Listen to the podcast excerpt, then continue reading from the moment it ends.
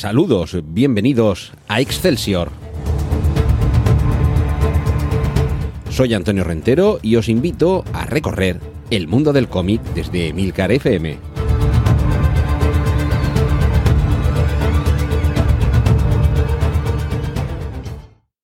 Saludos, bienvenidos a una nueva entrega de Excelsior, este podcast de Milcar FM en el que hablamos de personajes de cómic, de colecciones, de editoriales o como en este caso de autores.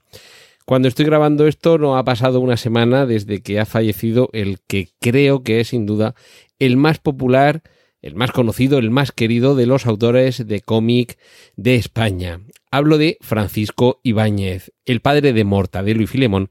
y de otras creaciones de las que vamos a hablar hoy. Debo confesar que llevamos ya unos cuantos episodios aquí de Excelsior, que me resistía a dedicarle un capítulo a Francisco Ibáñez, no por nada, sino porque tenía la sensación de que, bueno, alguien ya de una edad avanzada, muerto con 87 años, que por desgracia la biología iba a hacer que falleciera en un momento más o menos cercano. ¿Qué le vamos a hacer? Es que la vida es así y lo normal es que si ya estás en torno a los 90 años, eh, cualquier día nos des la mala noticia. Y casi quería eh, dejarlo para hacerle un homenaje. Intentaré no alargarme demasiado porque creo que, eh, como, como ya he dicho al principio, es uno de los autores de cómics más queridos, más populares en España y además desde hace décadas. De hecho, es que la primera vez que aparece Mortadelo y Filemón en un, en un cómic, eh, tenemos que retrotraernos nada menos que al 20 de enero del año 1958. Estamos hablando de unos personajes, Mortadelo y Filemón, que llevan con nosotros 65 años, es decir, que ha habido generaciones de españoles que se han criado leyendo a estos personajes. Por supuesto, Mortadelo y Filemón no son los únicos, hay en el haber de Francisco Ibáñez casi medio centenar de personajes diferentes, pero no cabe duda que Mortadelo y Filemón son los más populares, además dentro y fuera de España, porque hay eh, en distintos países eh, europeos, en, en, Brasil, por ejemplo, en, eh, incluso en chino y, en japonés, hay ediciones de Mortadelo y Filemón que, evidentemente, en otros países no se llaman como aquí. Yo creo que muchos igual sí, que sabéis que en otros idiomas, en otros países, como en los países nórdicos o en alemán o en Alemania, el nombre de Mortadelo y Filemón es clever and smart, que sería algo así como listo y espabilado. Y, es que ya digo que su popularidad trasciende eh, épocas y trasciende fronteras, es decir, que ha dominado el tiempo y el espacio. Y decía que son sus personajes más, eh, más conocidos, más populares, eh, los que también tienen más historias, mm, unos 220 y pico álbumes de historias largas, ¿vale? Porque por supuesto también hay recopilatorios de las historias más breves, algunas de una o dos páginas o de poquitas páginas, procedentes de la publicación de estos personajes en diversas revistas de cómics a lo largo de, de diversas décadas pero ya digo que tiene casi medio centenar de personajes. Algunos de ellos, pues si os hablo de Don Usura, por ejemplo, o de Pepe Roña, igual no suenan mucho, seguramente os sonarán más. Eh, bueno, voy a decir la familia Trapisonda, un grupito que es La Monda, que a lo mejor no os suena demasiado, pero seguro que si hablamos de otro gran clásico como Trece Rue del Percebe, esa plancha en la que se ve un, eh, un edificio en el que parece haberse desgajado la fachada y nos permite asomarnos, en plan la ventana indiscreta, a, las distintas eh, viviendas que hay en ese edificio y en cada una de ellas personajes memorables, desde eh, ese señor que vive en el ático y que es un moroso profesional, a ese tendero tramposo que tiene el local en el bajo, la portera, el ascensor que no funciona nunca, los niños gamberros, el ladrón que roba cualquier cosa que aparece por ahí por su casa para, para, escándalo de, de, su mujer, la consulta del médico, en fin, ahí no siempre son fijos, según la, la plancha va va cambiando algunos de estos personajes y es otro gran clásico que aparece a principios de los años 60, fijaos si, si, ha, ha vivido. El botón es sacarino, rompetechos, Pepe eh, Goterayo, Tilio, chapuzas a domicilio. como veis, personajes clásicos. Algunos de ellos han eh, inspirado con poco disimulo realmente, adaptaciones a otros medios, especialmente a la televisión. A nadie se le escapa que Pepe Gotera y Otilio están detrás de esos Manolo y Benito que tan populares se hicieron en, televisión y por supuesto detrás de 13 Ruedas del Percebe eh, están series claramente inspiradas en ella como en estos cómics como pueden ser eh, Aquí no hay quien viva o La que se avecina curiosamente he mencionado a El Botones Sacarino y parte de la inspiración para este personaje procede de la propia vida de Francisco Ibáñez, porque en, sus comienzos profesionales estuvo trabajando en un banco en el que comenzó a trabajar precisamente como botones, así que fijaos si conocía bien ese desempeño profesional y con el tiempo pasó a, tener ya un trabajo más eh, administrativo y poco a poco se ve que ese trabajo no le satisfacía lo suficiente, le encantaba dibujar, ya a los 11 años le publicaron su primera eh, historieta y gradualmente fue haciendo más publicaciones, haciendo más colaboraciones con eh, diversos medios, hasta que fue teniendo unos ingresos y llegó un punto en el que esos eh, ingresos ya le permitían vivir de una manera holgada hasta el punto que abandonó ese trabajo de, de, contable, que era realmente eh, parte de lo que hacía, y gestión de riesgos, y se dedicó por entero al mundo de la viñeta. Al principio también hay que decir que tardó unos cuantos años, eh, desde que dejó de, ser eh, botones y gestor de riesgo en el banco, hasta tener esos personajes de grandísimo éxito, como fueron Mortadelo y Filemón. Y durante esos años eh, fue creando toda una serie de personajes, os los puedo enumerar, seguramente muchos de ellos no sonarán. pero, pero bueno, ahí están los ya citados Pepe Roña, Don Usura, Melenas, esos eh, primeros personajes que desde el año 1952, eh, os recuerdo, Francisco Ibáñez nació en el año 36, justo al comienzo de la, de la Guerra Civil, y en el año 52 eh, es cuando comienza a publicar y desde el 52 hasta el 58, que nace Mortadelo y Filemón, en esos seis años, se va haciendo como dibujante profesional, como guionista, porque también las, eh, las historias la mayoría de las veces procedían de su propia imaginación. Y desde luego con el nacimiento de muerte de Luis Filemón, que al comienzo ya son unos personajes muy exitosos, pero que en poco tiempo se van a convertir en la gallina de los huevos de oro, lo que va a tener es una evolución entre esos personajes que incluso inicialmente casi están inspirados en, en Sherlock Holmes, de hecho, incluso lleva eh, Mortadelo una, una pipa parecida a la pipa con la que se suele representar al detective creado por Sir Arthur Conan Doyle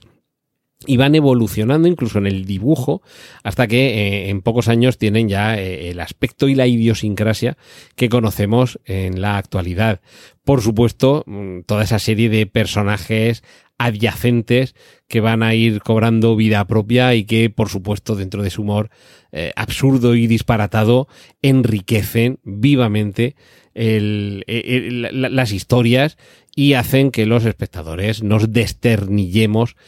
de risa. Recordad que no es destornillar, sino desternillar, porque es de rompernos el esternón a base de tanto reírnos el profesor Bacterio y sus inventos, el superintendente Vicente, la tía, eh, los técnicos de información eh, aeroterráquea. Inicialmente eran detectives, pero hay un momento en el que ya pasan a formar parte de la tía, que a nadie se le escapa que es una forma de parodiar a la CIA, la Agencia Central de Investigación.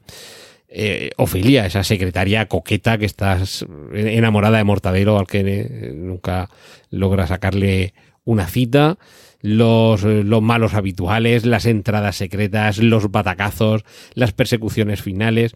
Realmente mm, un puñado, no sé si una, docena o una veintena de situaciones, de lugares comunes, de elementos que se van repitiendo de manera muy habitual y además, eh, sobre todo en el caso de las historias cortas, obedecen a un esquema muy sencillico, pero también porque hay un momento en el que ante la popularidad sin freno de Mortadelo y Filemón, no solo se publican diversas eh, publicaciones, valga la redundancia, con el propio nombre de estos personajes en el título, sino que hace falta que haya equipos de creativos adicionales encargándose de publicar historias de las que ya no se encarga Francisco Ibáñez, a pesar de que desde luego había momentos en los que dibujaba hasta 40 páginas semanales. Sacad la cuenta de lo que toca cada día de imaginar, dibujar, rotular, en fin, esto es eh, esclavismo estajanovista. Estamos hablando de eh, unas eh, publicaciones de los cómics de Mortadelo y Filemón,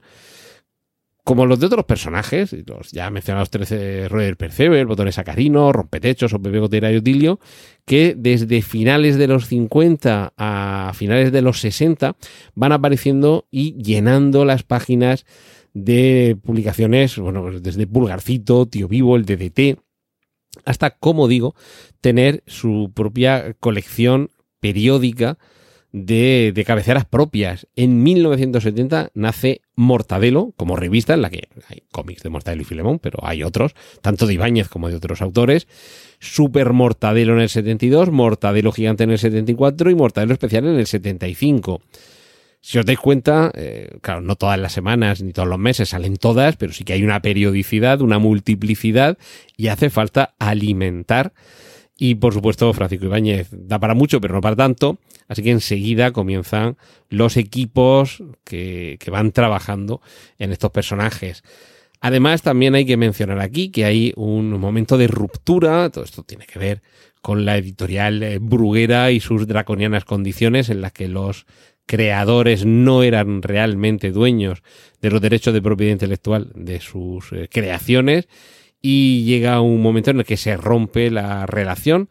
Bruguera continúa publicando cómics de Mortadelo, aunque no es ya Ibáñez quien está detrás. Ibáñez pasa a trabajar eh, en la editorial Grijalbo a mediados de los años 80. Aquí es donde nace la revista Guay, que no todos, pero sí que tengo bastantes ejemplares. Tampoco duró demasiado, debo, confesarlo. Y aquí nacen unos personajes quizá un poquito más flojos, eh, quizá también porque tratan de ser hijos de su tiempo, insisto, mediados de los años 80. El 7 Rebolling Street trata de ser una especie de 13 Royal Percebe, desde el propio título no engaña a nadie. Y luego, como digo, tratando Ibáñez de adaptarse a la idiosincrasia propia de la época, crea esos personajes Chicha, Tato y Clodoveo, de profesión sin empleo, que intentan acercarse a la naturaleza de los problemas de la juventud de, de esa época, en mediados de los años 80, y a mi humilde modo de entender, bueno, quizá ese pequeño matiz de realismo, tampoco estamos hablando de hiperrealismo, pero bueno, ya no son agentes secretos con zapatófonos y entradas secretas en una, en una farola y chapeado el y cosas de estas. Eh, siguen teniendo gags múltiples, pero yo creo que eh, ese alejamiento del humor absurdo, eh, bueno, quizás no le sienta demasiado bien. Por fortuna esto no dura demasiado tiempo porque también a finales de los 80, en el 87, 88, eh, se aprueba la ley de propiedad intelectual que confirma la propiedad intelectual de los autores y a partir de aquí, bueno, todo se revoluciona un poco. Eh, Francisco Ibáñez retoma la posibilidad de trabajar él con sus personajes, que hasta ese momento y en ese lapso habían salido, eh, o sea, se seguían publicando, pero con la autoría de Equipo Bruguera. Y aquí, evidentemente, ya Francisco Ibáñez no, estaba detrás, había un equipo de, artistas algunos de ellos eh, anónimos, otros más o menos sí que se, se sabe sus nombres, y bueno, eran gente que incluso en la sombra o de manera eh, más o menos eh, habitual o intermitente colaboraban en ir sacando entrevistas, eh, perdón, entrevistas, revistas con historia de estos personajes, con lo cual ya sabían manejar muy bien a Mortadelo y Filemón y a otros personajes. Y, bueno, afortunadamente Francisco Ibáñez retoma sus, eh, sus creaciones, sus personajes a finales de los 80 ya hasta eh, los últimos álbumes. Es esta época, además, eh, años 80, años 90, cuando comienzan a salir esos álbumes tan populares que están muy pegados a la actualidad, pero quizá, mm, y aquí está la ventaja, llevando ese humor absurdo habitual del autor, de Francisco Ibáñez, a los personajes y a las situaciones de la época. Son muy célebres sus álbumes cada cuatro años dedicados a los Juegos Olímpicos o a los Mundiales de Fútbol, también van apareciendo los álbumes en los que va haciendo alguna crítica, alguna alusión a las circunstancias políticas de, de, la época con los distintos gobiernos, caricaturizando a los presidentes de gobierno eh, más recientes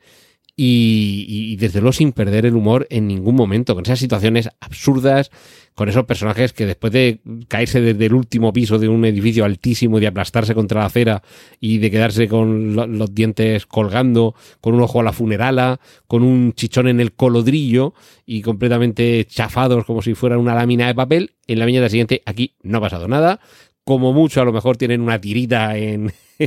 en, un codo o, una escayola en un brazo y, enseguida se reponen, ya digo, ese, humor absurdo que lo ha hecho yo creo que desde el principio del nacimiento de estos personajes en concreto, los ha hecho los favoritos del público y ya digo, 65 años eh, haciéndonos divertir y sobre todo amar el cómic y amar el humor a generaciones de españoles. Mm, hoy ya dije que no quería extenderme demasiado, eh, me voy a centrar solamente en Mortadelo y Filemón, quizá en otro momento le dediquemos eh, algo más de tiempo al, resto de personajes, pero creo que más allá de las viñetas, más allá de esos 220 y pico álbumes con historias largas, habría que hacer dos eh, menciones. Una, a cuándo comienza realmente todo esto de las historias largas, cuando es el primer momento en el que evolucionan las historias de Mortadelo y Filemón. Y, es que esto habría que irse al sulfato atómico. Aquí es donde realmente y sin duda influenciado por el, por el cómic belga, es cuando Francisco Ibáñez dice, vale, a partir de ahora vamos a dejar las historias cortas, con un desarrollo muy, muy lineal, muy sencillito, y, vamos a, evolucionar de una manera decidida. El, el cómic, que se va publicando por entregas inicialmente en, en, Pulgarcito, es eh, además tiene incluso en el dibujo, aumenta los detalles, no es que pase a ser realista, pero va aumentando los detalles y, y a partir de ese momento es cuando se tiene ya la conciencia de que estos personajes, sus historias, pueden ser más largas, no cae el ritmo en ningún momento, la sucesión continua de gags no, no baja el nivel en, ninguna de las páginas mantiene al lector atrapado durante unas cuarenta y pico páginas. Y, ese es sin duda el gran secreto para la evolución eh, unos pocos años después de, haberse creado el personaje, apenas una década después de haberse creado estos personajes, eh, que ya sería la evolución en la que a partir de ese momento haría eh, ascender a un nuevo nivel a este personaje.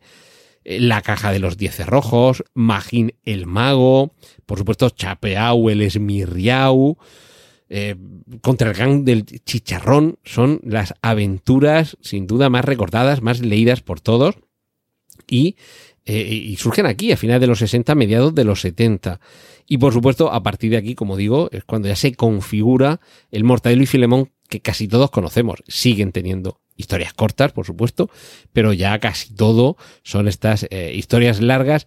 que sí que es verdad que muy deudoras de que se están publicando de manera periódica, se configuran a base de pequeñas mini misiones que se van sucediendo unas a otras con ese esquema, eh, con ese esquema habitual en, las historias de Muerte de Luis Filemón, en las que se plantea una misión, eh, el encargo siempre hay un malentendido en el que creen que les van a dar un billete eh, para viajar en primera y luego primera es como se llama la burra en la que van a viajar o algún arma y el arma es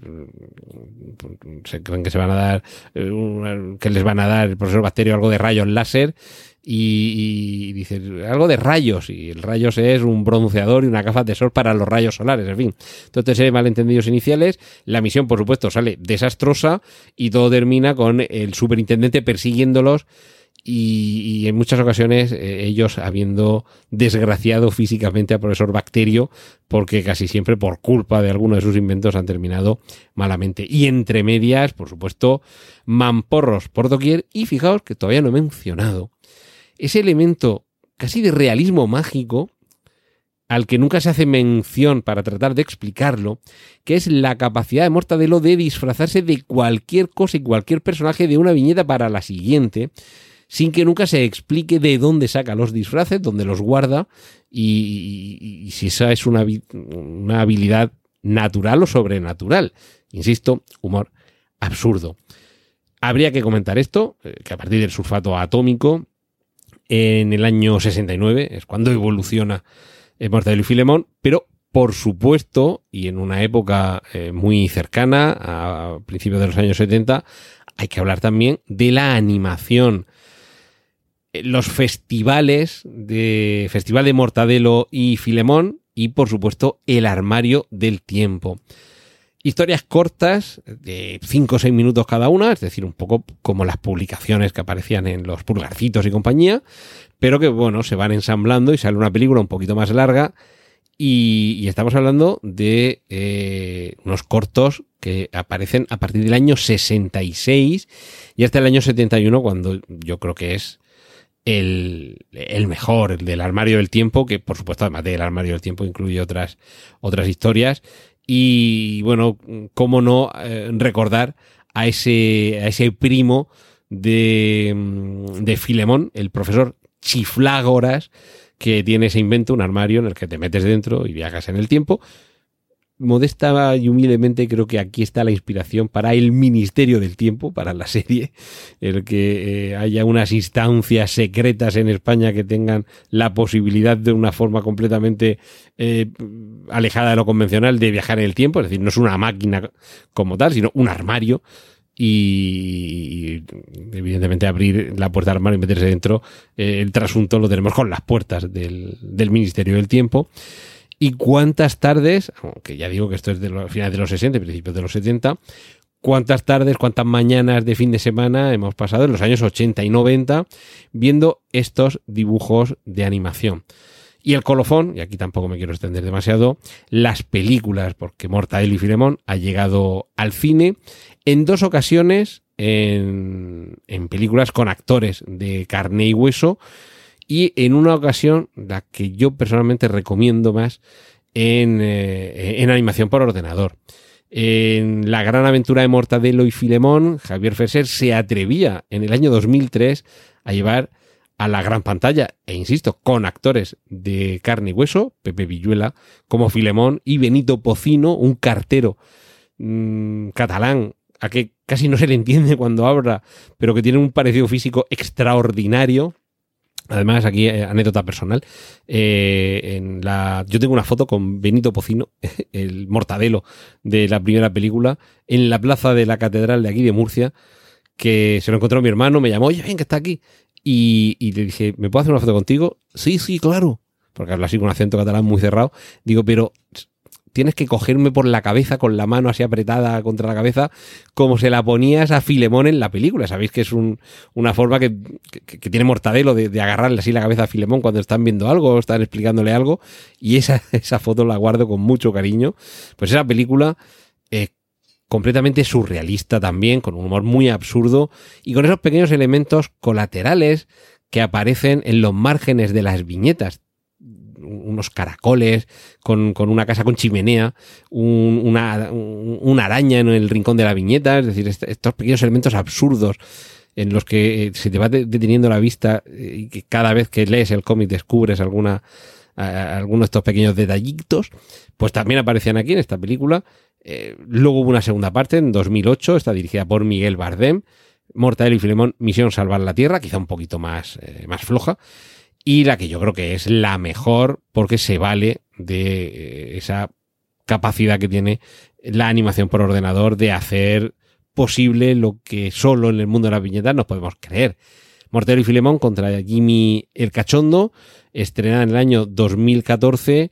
y de nuevo mm, yo creo además que no había nadie seguramente más capacitado que el propio Javier Fesser para dirigirla. Con ese momento de la persecución en moto con Sidecar que yo creo que está ahí, ahí con la persecución en moto con Sidecar de Tintín y el secreto del unicornio de Steven Spielberg, esa persecución hilarante en el caso de Mortero y Filemón contra Imer Cachondo y completamente espectacular en el caso de la película de Tintín, pero una película divertidísima de principio a fin y con unos carra elejal de Humphrey Topeda poniéndoles las voces a los personajes principales y Mariano Venancio que había interpretado en imagen real al super y que aquí pone las, las voces y que han trasladado décadas después, más de medio siglo después, a la gran pantalla lo que en las viñetas, ya digo, que llevaba generaciones haciéndonoslo pasar fenomenal. Eh, si no me fallan las cuentas, llevo unos 25 minutos hablando sin parar de Francisco Ibáñez, de Mortadelo y Filemón. Y creo que ya llega el momento de parar aquí. Habéis visto que no me he puesto demasiado sentimental. No quiere decir que no lamente que haya fallecido Francisco Ibáñez, por supuesto, porque esto quiere decir que ya no habrá más mortadelos y Filemón surgidos de su imaginación ni de su pluma, pero es tanta la alegría, tanta la felicidad que durante décadas nos ha proporcionado a muchos, que es muy difícil no hablar de sus personajes y del autor sin una sonrisa cariñosísima en los labios. Y por supuesto la excusa para volver a releer una y otra vez esos superhumor, esos pulgarcitos, esos mortadelos que muchos atesoramos. Hay quien tiene la suerte de tenerlos todos, algunos a pesar de tener treinta y pico mil cómics, no tenemos todos los de Mortadelo, pero tenemos unos cuantos. Y por supuesto, en múltiples ediciones de las que han ido apareciendo en kioscos con diversos formatos, tapa dura, tapa larga, recopilatorios. Creo que eso es también un poco lo bonito, el tener una variedad de Mortadelo y Filemón que permita hacer también un, reconocimiento a la variedad de formatos, de publicaciones en las que nos ha llegado y esperemos que siga llegando, porque yo creo que Mortadelo y Filemón Francisco Ibáñez son auténticamente inmortales.